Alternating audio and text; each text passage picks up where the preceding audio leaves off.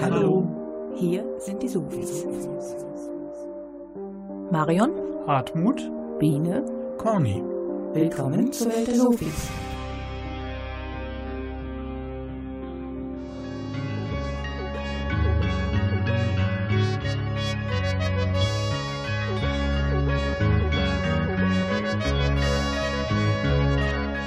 Was ist das denn? Fanfaren für unsere 20. Sendung.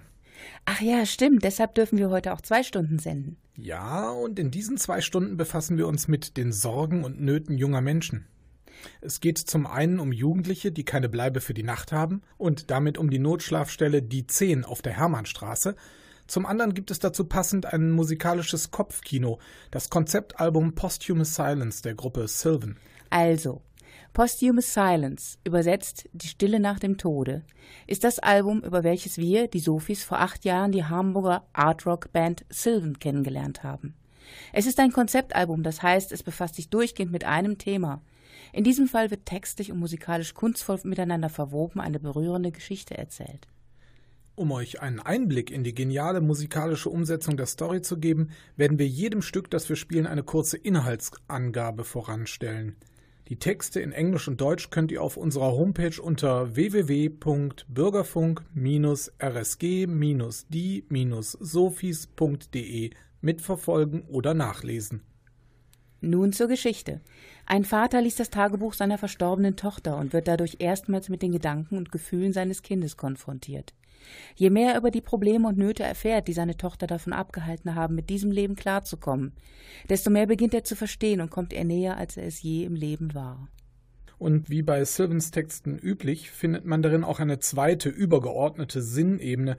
In dieser ist der Vater Gott und sein Kind ist die Schöpfung, in der wir leben. Eine warnende Vision, den Suizid dieser Welt durch mehr Aufmerksamkeit zu verhindern. Es beginnt mit idyllischem Vogelzwitschern, begleitet von unheilschwangeren sphärischen Tönen. Die Spannung wächst mit atemlos stockenden Stimmen und mündet in einen dumpfen Knall. Wie im Nachhall berichten Menschen über Verwüstungen. Ein Sturmwind kommt auf, Gewitter grollen, ein Chor singt biblische Worte. Hitze wird kalt, Licht wird Dunkelheit, und der Staub kehrt zu einer Erde zurück, die ist, wie sie einst war. Eternity ends, die Ewigkeit endet.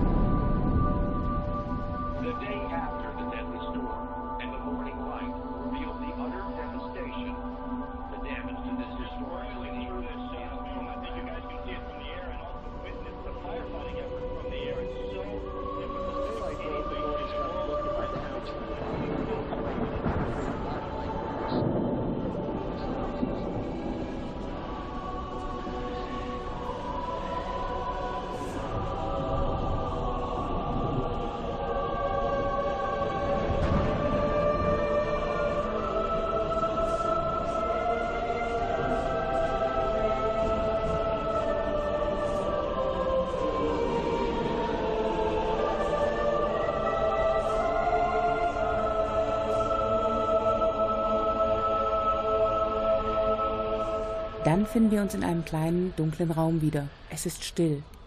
Ein Mann kauert dort, umgeben von den Schatten der Vergangenheit, und hält ein Buch in der Hand. Das Tagebuch seiner Tochter, ihr Vermächtnis der Tränen, das Bequest of Tears, das er öffnet, um ihre Botschaft an ihn zu lesen.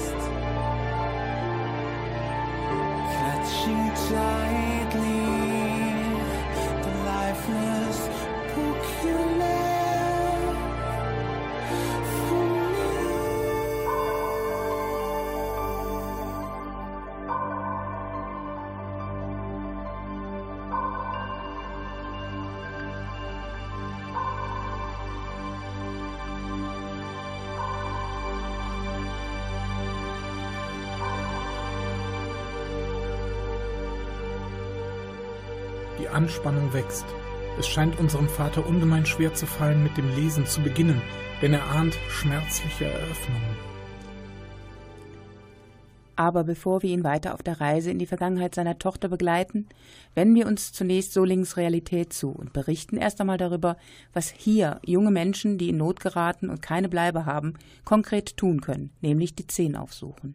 Und was die 10 ist, das hat der dort arbeitende Sozialpädagoge Herr Riebes Fischente unserer Marion erzählt, die nun für uns berichtet.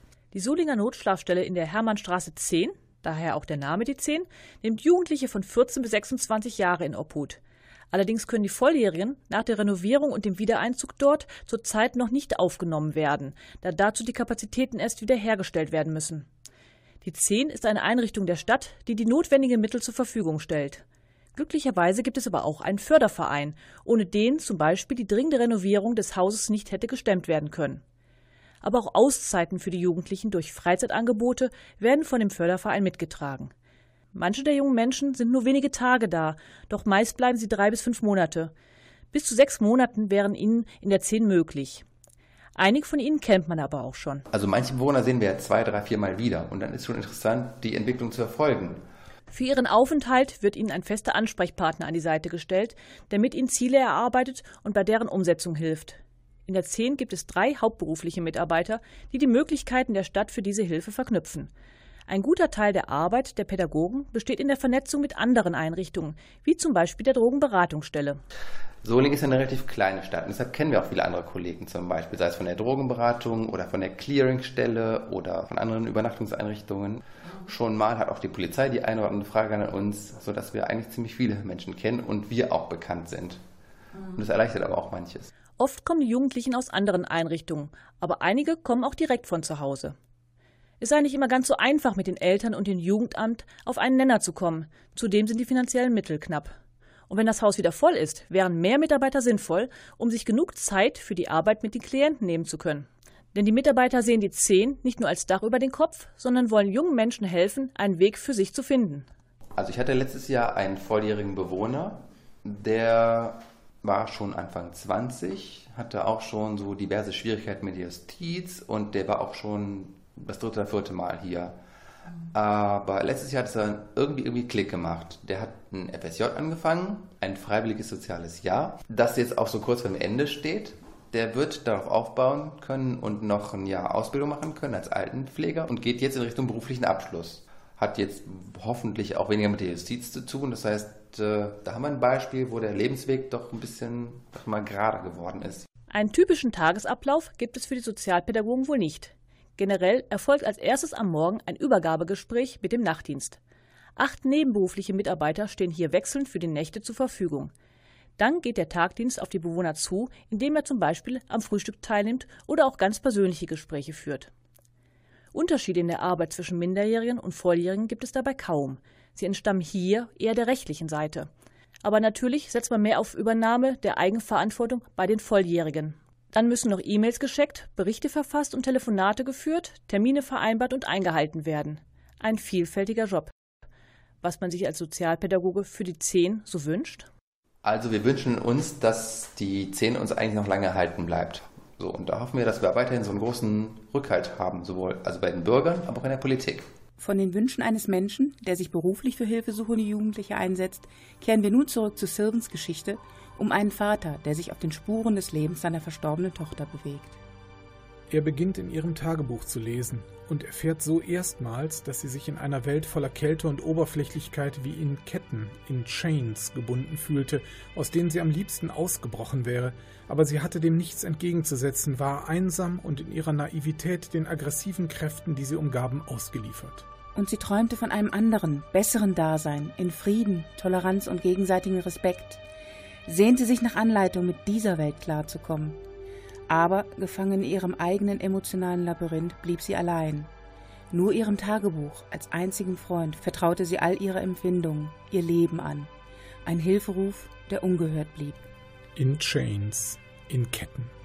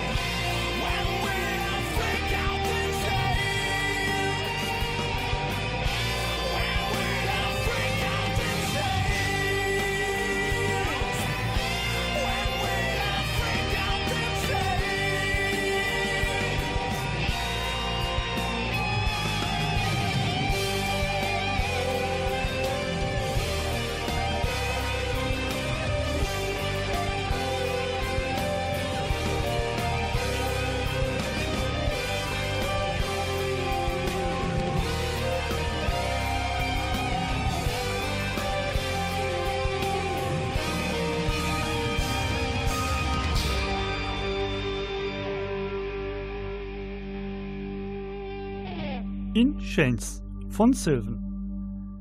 Für Solinger Jugendliche, die zu Hause gar nicht mehr klarkommen, gibt es die Notschlafstelle Die Zehn. Frau Hagbart, die Leiterin dieser Einrichtung, erzählte Marion in einem Interview ein bisschen mehr über die Anfänge und Ziele dieses Hilfsangebotes. Frau Hagbart, Sie sind Leiterin hier in der Notschlafstelle Die 10. Wie kam es denn zur Gründung dieser Einrichtung? Was für eine Idee steht dahinter? Die Idee steckte dahinter, dass es damals Straßensozialarbeiter gab, die sich insbesondere mit der Zielgruppe der Punks und der Rocker beschäftigt haben. Das heißt, die haben aufsuchende Arbeit gemacht, haben festgestellt, dass diese jungen Leute ja oftmals nicht nur keinen Job hatten, sondern auch in der damaligen Zeit, als Wohnraum einfach noch sehr teuer war, sich auch keinen Wohnraum leisten konnten, deshalb oft auf der Straße gelebt haben.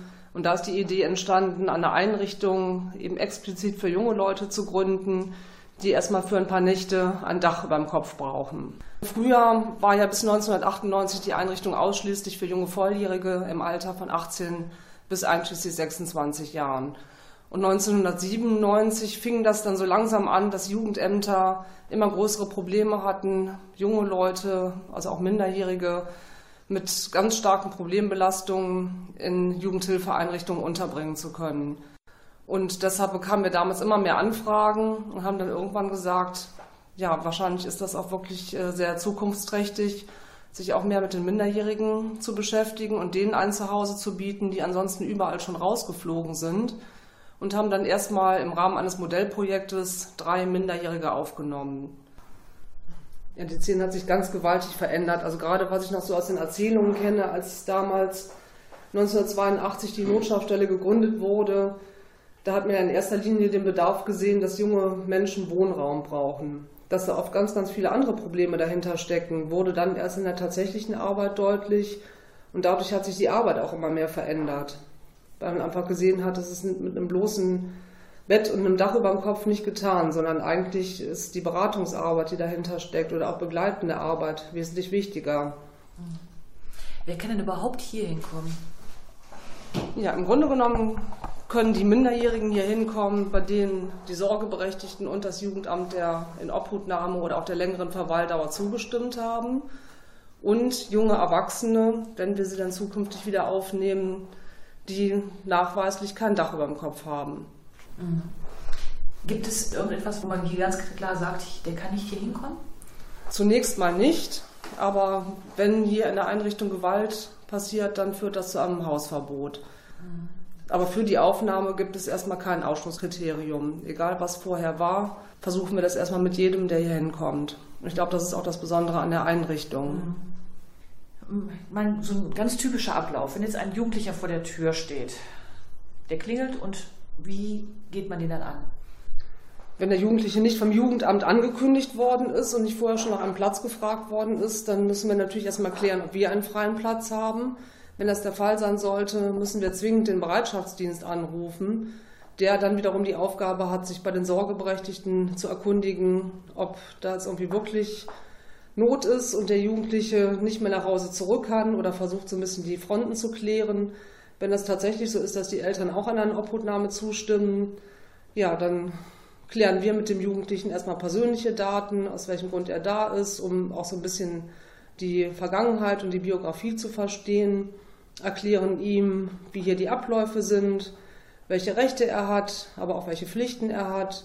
Dann bekommt er sein Zimmer gezeigt, bekommt Bettwäsche, Handtücher, natürlich etwas zu essen, wenn er Hunger hat. Ja, und ansonsten sind wir ja sowieso durchgehend da und immer ansprechbar für diesen Jugendlichen. Im nächsten Schritt bekommt er dann auch einen Bezugsbetreuer oder eine Bezugsbetreuerin zugewiesen, der oder die sich dann eben auch ja, zukünftig um die Hilfeplanung kümmert und sich intensiver mit ihm beschäftigt, als das die anderen machen.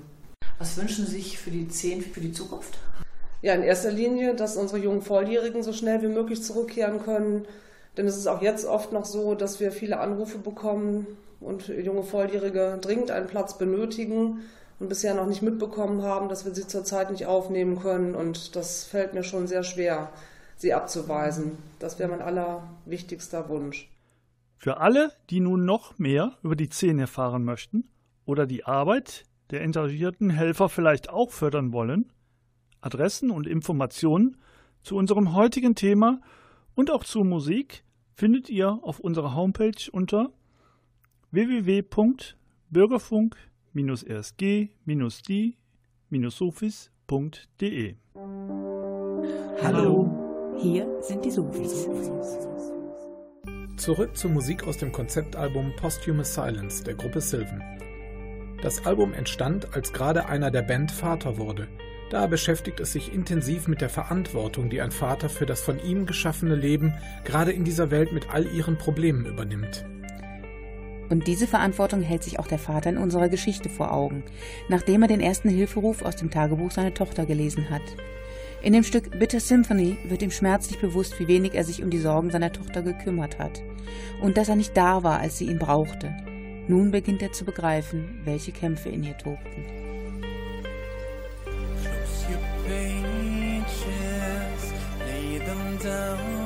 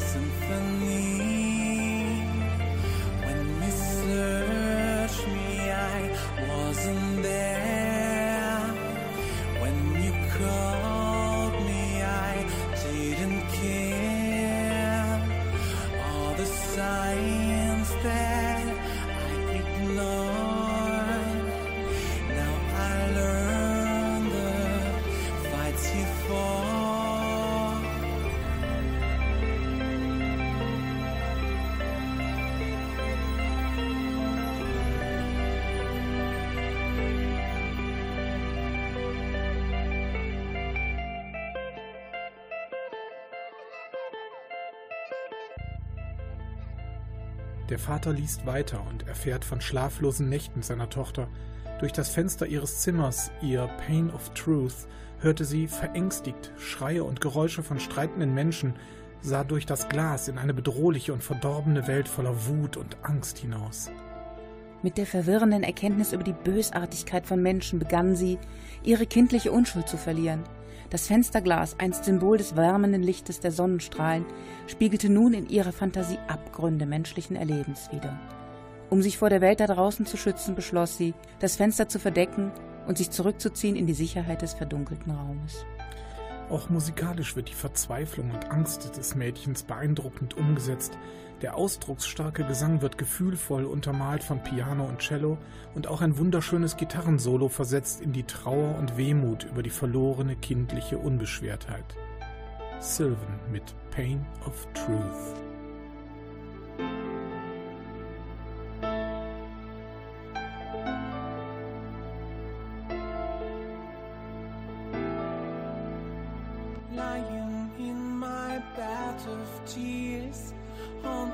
By the eye of sorrow, overloaded sceneries, living side by side.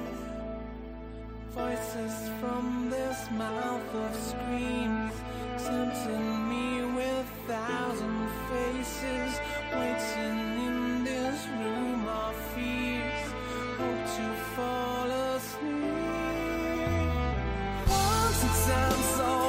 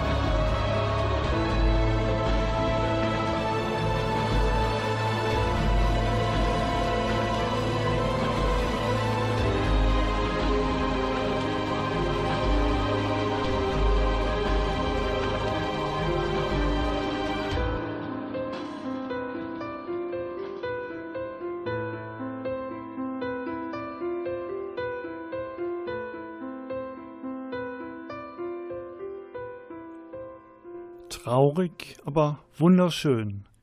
Pain of Truth von Sylvan. Übrigens, Sylvan ist am 27.09. in Attendorn im Wild Hanse Festival zusammen mit Extra Breit auf der Bühne. Und am 2. November sind sie in Essen im Turok zu hören. Weitere Konzerttermine könnt ihr auf der Sylvan Homepage www.sylvan.de nachlesen. Sylvan mit Y, S-Y-L-V-A-N. Außerdem werden sie bald ein neues Konzeptalbum herausbringen.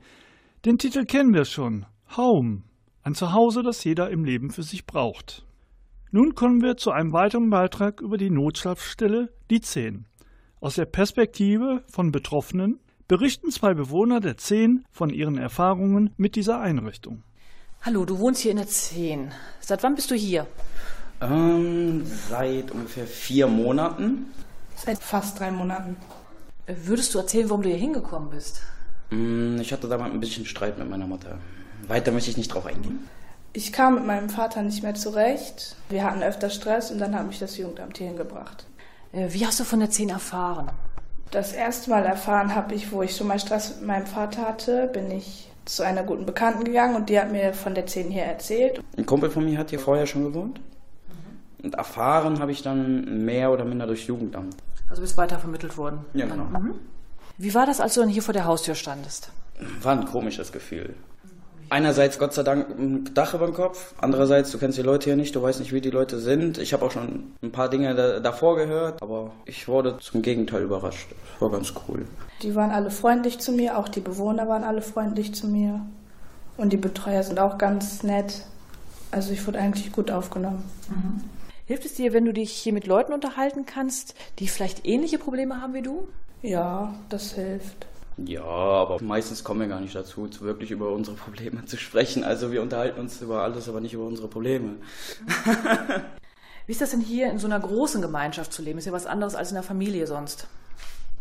Mm, nö, ist nicht ungewöhnlich. Also ich, ich bin nicht im kleinen Kreis aufgewachsen, war sowas eigentlich schon gewöhnt, sowas in so eine, naja, wie soll man sagen, Geschwister-WG. Es ist ungewohnt in so einer großen Gemeinschaft. Und Es gibt auch schon mal Streitigkeiten, aber sonst vertragen wir uns eigentlich alle und kommen super miteinander klar. Hat sich irgendwas im Laufe der Zeit mit deiner persönlichen Einstellung zum Leben geändert? Ich weiß nicht, ich glaube nicht. Ja, als ich damals hingekommen bin, wollte ich keine Hilfe annehmen, gar nichts. Und die haben dann halt Diamanten geschliffen und jetzt, wenn ich Probleme habe, gehe ich auch zu denen und wenn ich da mal Hilfe brauche, sind sie da. Hast du irgendwelche Zukunftsvorstellungen hier entwickeln können? Weißt du, wie es jetzt weitergehen soll für dich? Ich will in eine, wie heißt das, betreutes Wohnen, wo man alleine wohnt, aber wo Jugendamt zwei bis dreimal die Woche vorbeikommt und guckt, ob das alles gut läuft. Ich mache jetzt erstmal meinen Zehner, solange werde ich noch in der 10 wohnen bleiben. Und mit dem Jugendamt werde ich wahrscheinlich dann auch eine Wohnung suchen. Was gefällt dir hier besonders gut und was könnte besser sein? Was gefällt mir denn gut? Mir gefällt das gut, dass die, wie heißt das, Ausflüge auch machen, wie mit uns ins Phantasialand oder die Holland-Freizeit. Das finde ich gut. Und ja, was können die besser machen eigentlich? Finde ich alles so gut, wie es ist. Wenn du einen Wunsch frei hättest? Hm, hätte ich mein Leben schon vorher auf die Reihe bekommen. Unsere guten Wünsche begleiten die beiden. Zum Ende unserer ersten Sendestunde hören wir nun noch zwei Titel aus Sylvans Posthumous Silence. Nach den Nachrichten geht es direkt weiter. In dem Stück No Earthly Reason schaut der Vater unserer Geschichte auf die schlafende Stadt hinaus und ringt um Fassung. Er fühlt sich seiner verstorbenen Tochter nah, hört beinahe ihre Stimme und weiß, das Tagebuch hat sie eigentlich für ihn geschrieben, damit er versteht.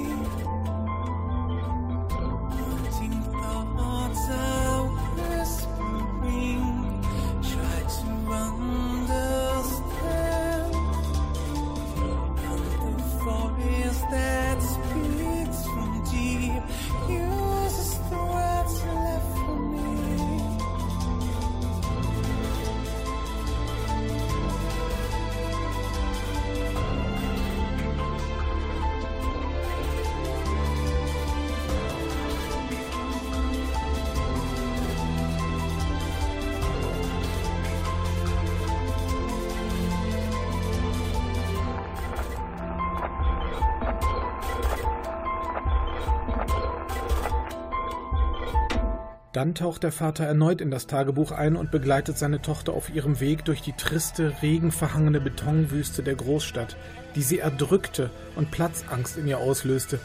Sie fühlte sich gefangen, getrieben und verhöhnt, umgeben von bedrohlich in den Himmel schießenden Baugerüsten. Die Trostlosigkeit verschlang alles, auch das lebensfrohe Kind in ihr, so dass sie glaubte, es nicht länger ertragen zu können. Ist dies der Fortschritt, auf den ihr alle so stolz seid? fragte sie. Wenn es etwas gab, an das sie glauben konnte, dann war dies nicht in diesen gefühllosen Lügengebäuden zu finden. Es zog sie an einen anderen Ort. Forgotten Virtue.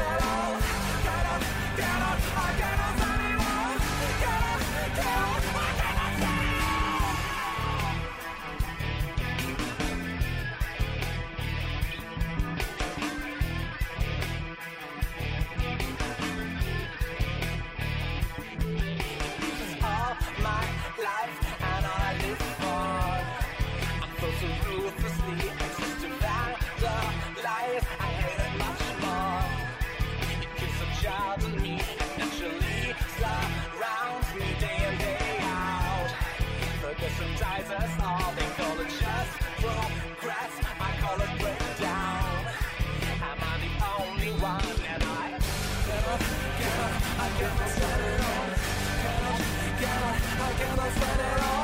get up, get up,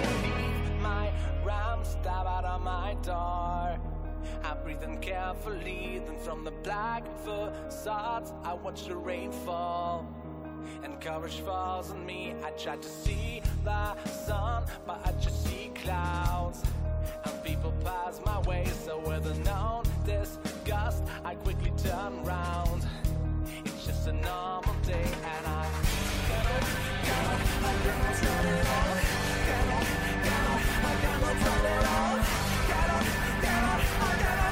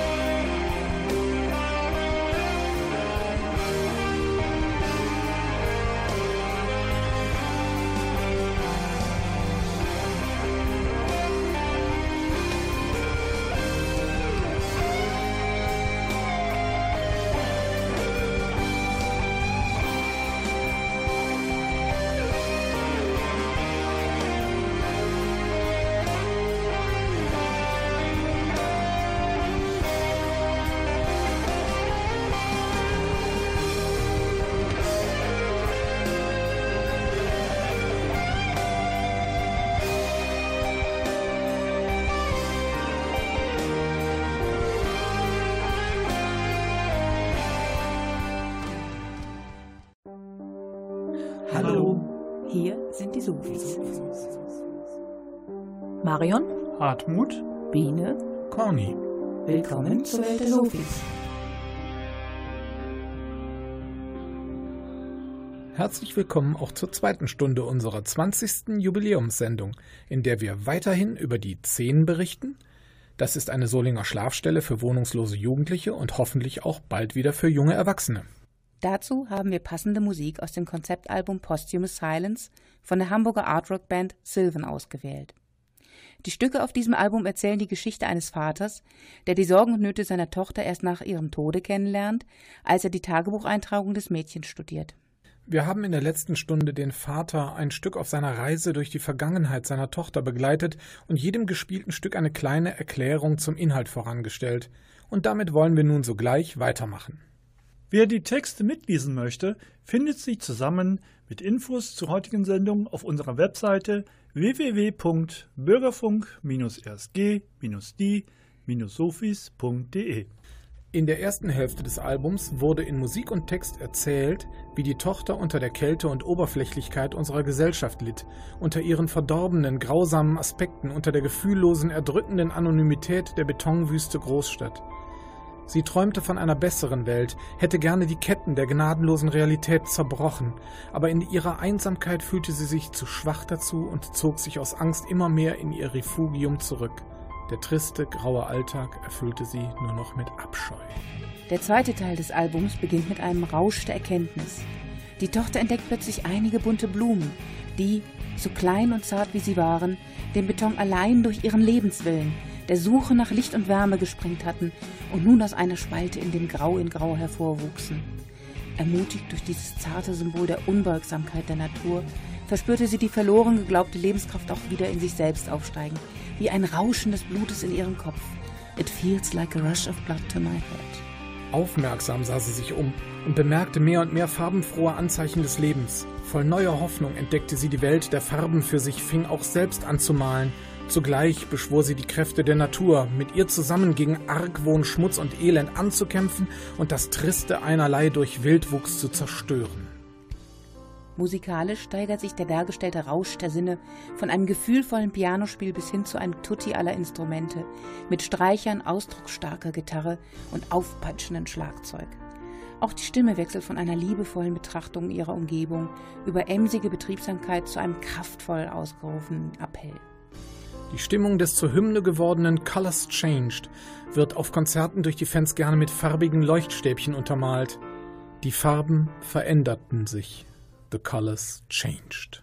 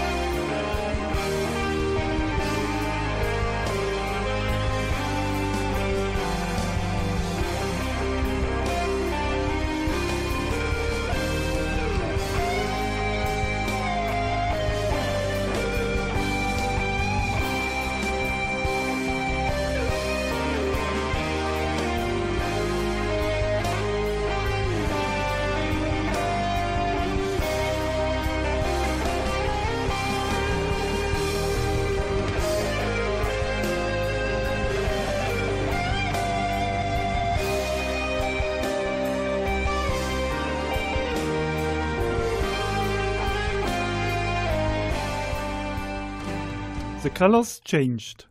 Etwas Hoffnung für ein besseres Leben gibt manch einem Jugendlichen auch die Notschlafstelle Die Zehn. Dort hat der Sozialarbeiter Heribes Vicente Marion durch das Haus geführt.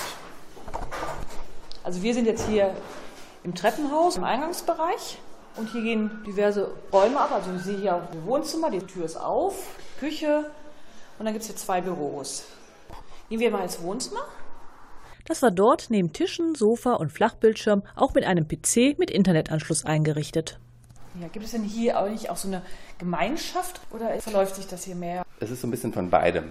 Also da unsere Bewohner schon eine Weile hier leben, kommen sie sich schon näher und bilden schon eine Art Gemeinschaft. Aber es verläuft sich auch wieder. Es ist so ein bisschen dazwischen. Von hier aus kann man in die Küche gehen. Das ist direkt ein Durchgang. Hallo? Hier wird angefangen zu kochen, sehe ich. Ja. Heute gibt es Sauerkraut, Würstchen und Kartoffelpü. Und jeweils ein Helfer. Immer Helfer, wenn welche da sind und sich bereit erklären, mir zu helfen. Also eine schöne große Küche hier mit Spülmaschine. Sehe ich hier einen Speiseplan. Es gibt hier eine richtige Tafel, wo man sich schon mal informieren kann, ob man dann mittags da sein möchte oder nicht. Richtig, meistens gibt es so eine Ankündigung, das passiert. Was aber genau gekocht wird, das wird meistens, glaube ich, morgens spontan entschieden. Unsere Bewohner können aber auch, glaube ich, schon mal Wünsche äußern. Ja, Ist doch so, man kann ja auch Wünsche äußern, oder? Ja, natürlich. Jeder, der hier neu äh, reinkommt, wird erstmal gefragt, was er gerne isst, was er gar nicht isst, äh, ob er Allergien hat, ob wir irgendwie beim Einkauf Rücksicht äh, nehmen müssen, ob zum Beispiel kein Schweinefleisch gegessen äh, wird oder aber Halal gewünscht bzw. vonnöten ist. Da gehen wir natürlich drauf ein. Ja, hier hinten steht dann noch in der Ecke ein Tisch. Da können also sich fünf Leute dran sitzen, aber wahrscheinlich kann man sich noch einen Stuhl dazu holen. Notfalls. Ja, da kriegen wir auch schon mehr als fünf Menschen dran. Ja. Genau, zumindest eine Frühstücksrunde oder Mittagessenrunde, weil wir auch schon mal als Mitarbeiter uns dazusetzen. Ja, Sieht auf jeden Fall wie eine gemütliche Ecke aus. Ist auch ein beliebter Treffpunkt, ja. Küche ist immer ganz vorne mit dabei. Wollen wir dann hier mal weitergehen? Wieder zurück in den Flur. Nachdem ich ein Büro gesehen hatte, gingen wir zum zweiten. Zweite Büro ist für den Nachtdienst hier. Das stimmt, das hat sich so eingebürgert. Wie Kommt das? Naja, es sind schon sehr eigenständige Arbeitsbereiche. Aber was man hier sieht, das Nachtdienstbüro heißt zwar Büro, hat aber doch eher einen Wohnzimmercharakter. Das heißt, Hier steht eine bunte Couch, zwei Sessel. Sieht ganz gemütlich aus. Äh, Ganz genau. Ja, deshalb ist das hier eben nicht nur Arbeit, sondern auch abends ein beliebter Treffpunkt. Wohner kommen vorbei, setzen sich dazu. Also wenn das Büro auf ist, kann man sich einfach hier zusetzen. Oder man kann von dort noch in einen weiteren dahinter gelegenen Raum gelangen. Hier kann man dann gut ein privates Gespräch führen. Genau, und hier ist man so ein bisschen abseits von dem Trubel da draußen. Abseits vom Trubel ist auch der Vater aus unserer Geschichte. Traurig schaut er sich das Bild an, das seine Tochter von ihrer neuen bunten Welt malte. Dann liest er weiter und erfährt, welche Zweifel sie plagten, welche Fragen sie quälten. Werde ich mich auf Dauer dem Druck der mich umgebenden Oberflächlichkeit, der alltäglichen Trägheit und Abwertung in den Medien widersetzen können? Oder werde ich die neue Kraft, meine Hoffnung, verlieren? Mich anpassen und genau zu einer solchen Person heranwachsen, die ich jetzt so sehr hasse? Werden andere mein Leben bestimmen, mein eigentliches Ich ausradieren und meine bunte Welt mit ihren grauen Lügen überpinseln? Wir hören nun A Sad Sympathy und im Anschluss Questions, Fragen. Thank you.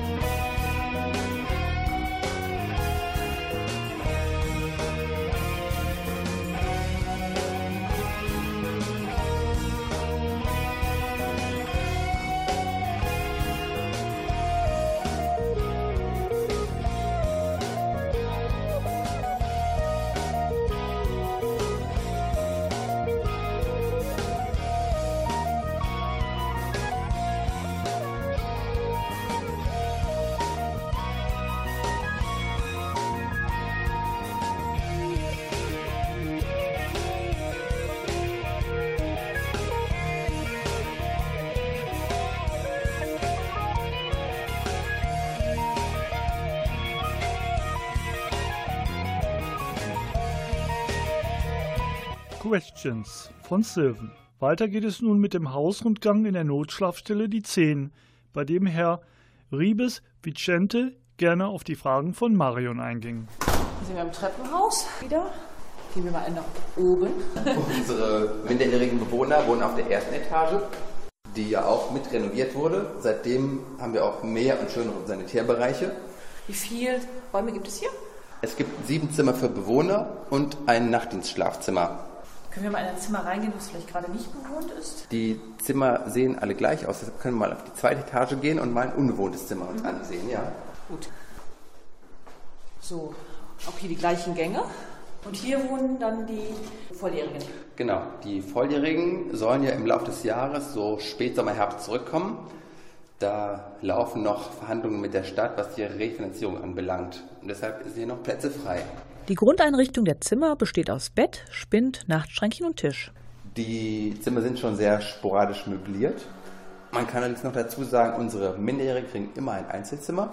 Und unsere Volljährigen typischerweise müssen halt mit Doppelzimmern Vorlieb nehmen. Ansonsten hat man schon die Möglichkeit, es ein bisschen persönlicher zu machen. Ja. Aber erstmal steht hier nur die Grundausstattung. Wir sorgen halt fürs Nötigste. Wir heißen ja auch immer noch Notschlafstelle. Kein Hotel. Und ja, wir haben ja auch immer den Konflikt, dass unsere Bewohner sich teilweise sehr wohl hier fühlen und deshalb wollen wir es auch nicht ganz so kuschelig machen. Damit die auch den Absprung wieder schaffen. Mhm. Gut. Für wie, viele, für wie viele Bewohner sind denn hier oben Plätze frei? Das gleiche, das sind sieben Zimmer. Aber wir werden, je, jeweils mit zwei Betten? ja, trotzdem werden wir es bei zehn volljährigen Bewohnern begrenzen, weil sonst irgendwie keine gute, ernsthafte Betreuung möglich wäre. Gut. Dann gehen wir wieder runter. Gibt es unten einen Raum, den haben wir mal eingerichtet und dekoriert, falls man mal eine Spielrunde machen will oder Dart spielen oder Billard spielen.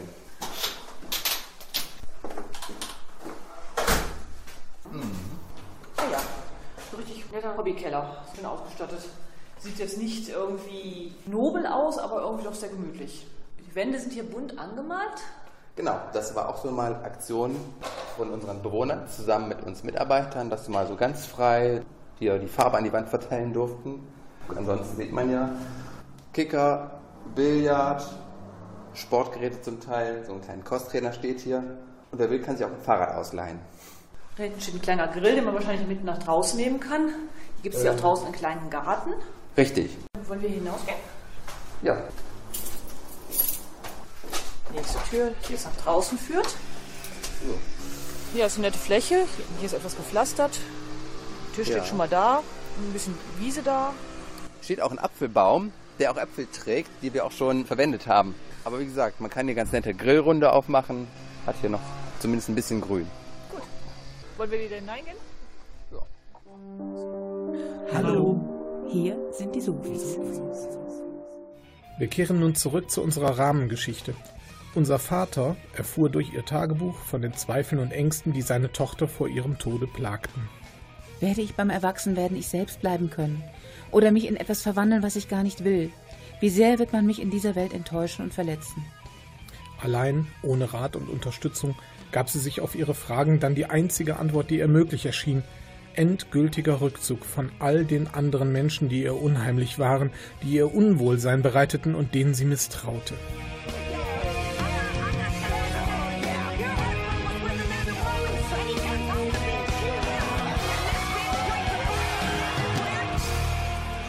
Sie beschloss sich von ihnen keinen Schmerz mehr zufügen zu lassen, ihnen nicht mehr zuzuhören und sie einfach zu ignorieren, so als wenn sie gar nicht existierten. Isolation als Antwort auf dieses Leben. Answer to life.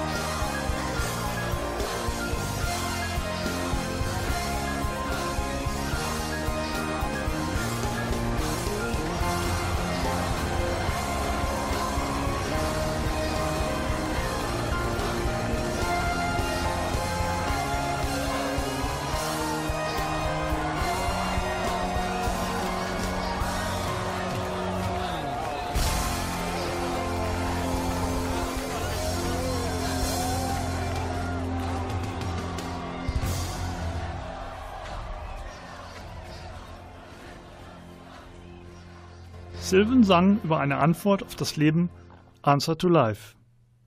Der Sozialpädagoge Herr Ribes Vicente gab Marion nun auch Antworten zur Situation und zu Problemen der Solinger Jugendlichen im Allgemeinen.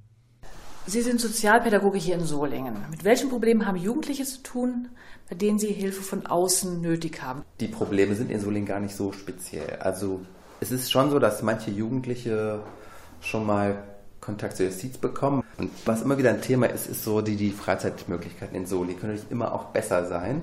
Wie haben sich denn die Probleme der jungen Menschen im Laufe der Jahre verändert? Kann man dazu irgendwas sagen? Hat sich da was verändert? Also die Probleme werden nicht weniger. Also ich habe das Gefühl, dass zum Beispiel der Druck in der Schule größer wird. Und dadurch können ja auch andere Probleme entstehen, wie zum Beispiel Stress mit den Eltern. Und es ist immer noch so, dass auch Eltern schon mal Beratung brauchen, weil ja die Erziehung von Kindern ist eine Aufgabe, die wird nicht leichter von Jahr zu Jahr. Wie sieht denn die Situation hier in Solingen aus? Gibt es da Stadtteilprobleme vielleicht? Ja, also ich glaube, die heißesten Stadtteile sind die Stadtmitte. Der Graf-Wilhelm-Platz ist schon ziemlich zentral. Also was Probleme, was mögliche Drogenhandel oder sonstige Geschäfte anbelangt. Deshalb sind wir auch immer etwas gespalten, wenn unsere Jugendlichen sagen, ich gehe zum Grafen. Ein anderer Bereich wäre zum Beispiel in Olix rund um den Hauptbahnhof. Das ist vielleicht auch so eine Ecke, die für Jugendliche nicht ganz ohne ist. Das sind so, glaube ich, so die Bereiche, wo die Jugendlichen am ehesten noch Gefahr laufen, Probleme zu bekommen. Ist es überhaupt möglich, hier von einer Erfolgsrate zu sprechen? Das ist eine sehr spannende Frage, aber so Zahlen werden so eigentlich nicht erhoben. Es kommt darauf an, wie man so Erfolg definiert. Und da aber Erfolg ganz verschiedene, viele Formen annehmen kann, kann man das schwer in Prozenten ausdrücken. Man wird nicht immer als Sozialarbeiter alle Ziele erreichen, die man sich wünscht mit den jungen Menschen.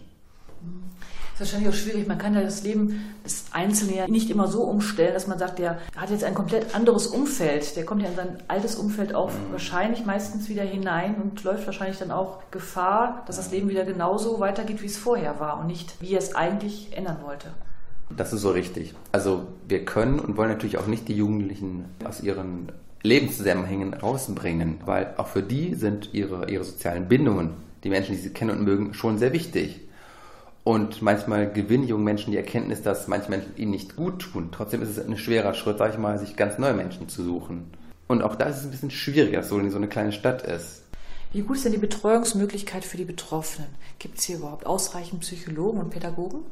Das ist auch ein sehr spannendes Thema. Also es gibt ganz sicher viele junge Menschen, die einen Bedarf haben, vielleicht eine Therapie zu machen, bei einem Kinder- und Jugendlichen Therapeuten. Da muss man schon ein paar Monate warten, bis man da wirklich einen Platz bei einem Therapeuten oder einer Therapeutin bekommt.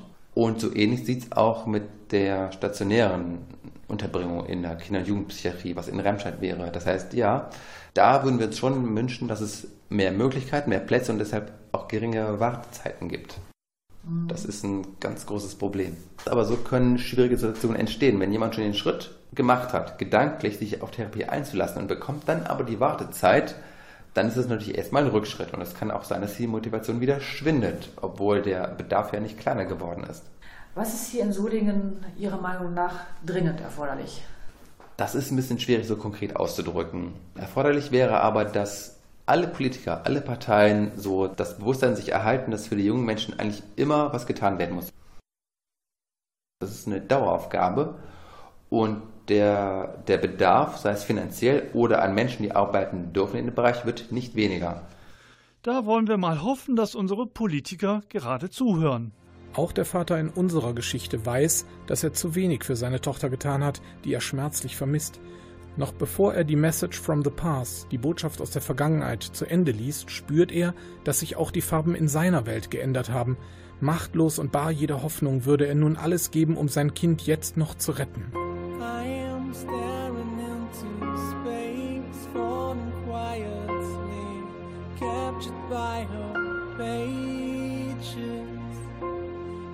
Corner of my eyes, I know instinctively how much amber changes.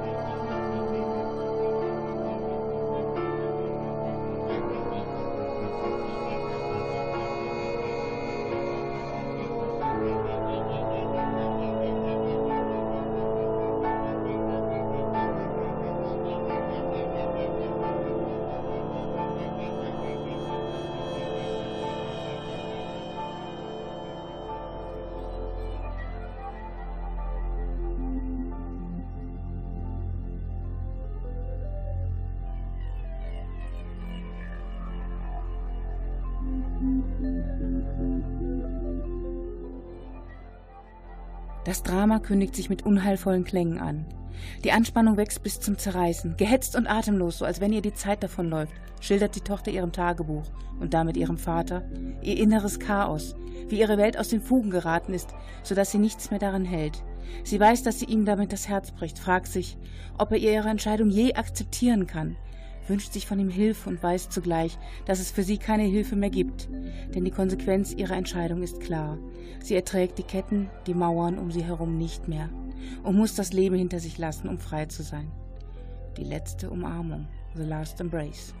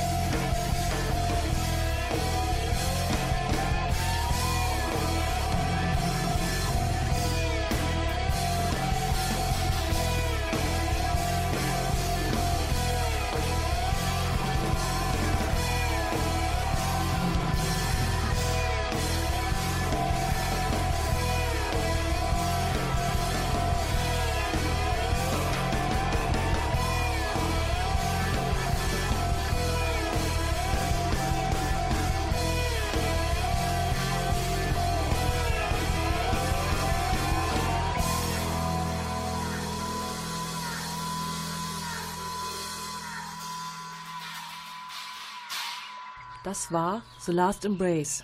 Das junge Mädchen in Sylvans Geschichte hat aufgegeben, aber sie war auch vollkommen auf sich allein gestellt.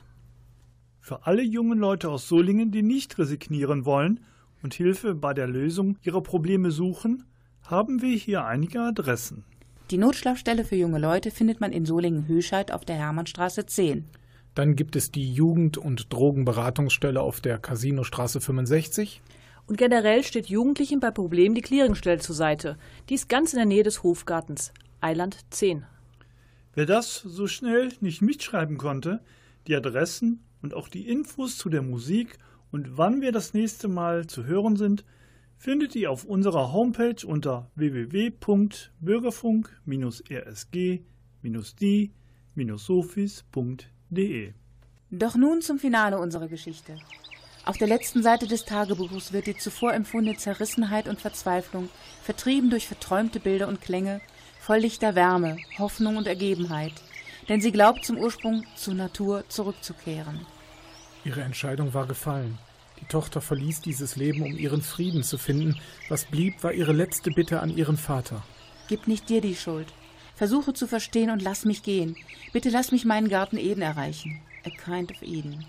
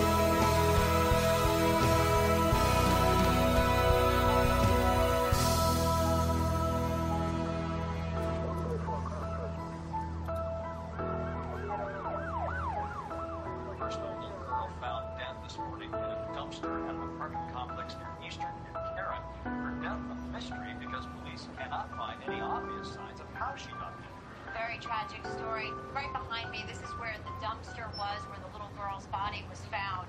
This is an unusual case so far because the little girl was found well dressed, clean, and had no obvious signs of trauma. It even appears that a blanket.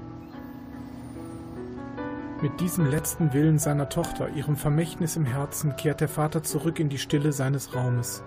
Umhüllt vom Kummer lässt er ihr Tagebuch fallen, gibt sie frei, auch wenn er nie aufhören wird, um sie zu trauern.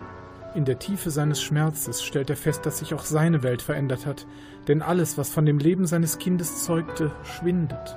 Zurück bleiben dunkle Räume und Staub. Hier schließt sich der Kreis zur Schöpfungsgeschichte vom Anfang.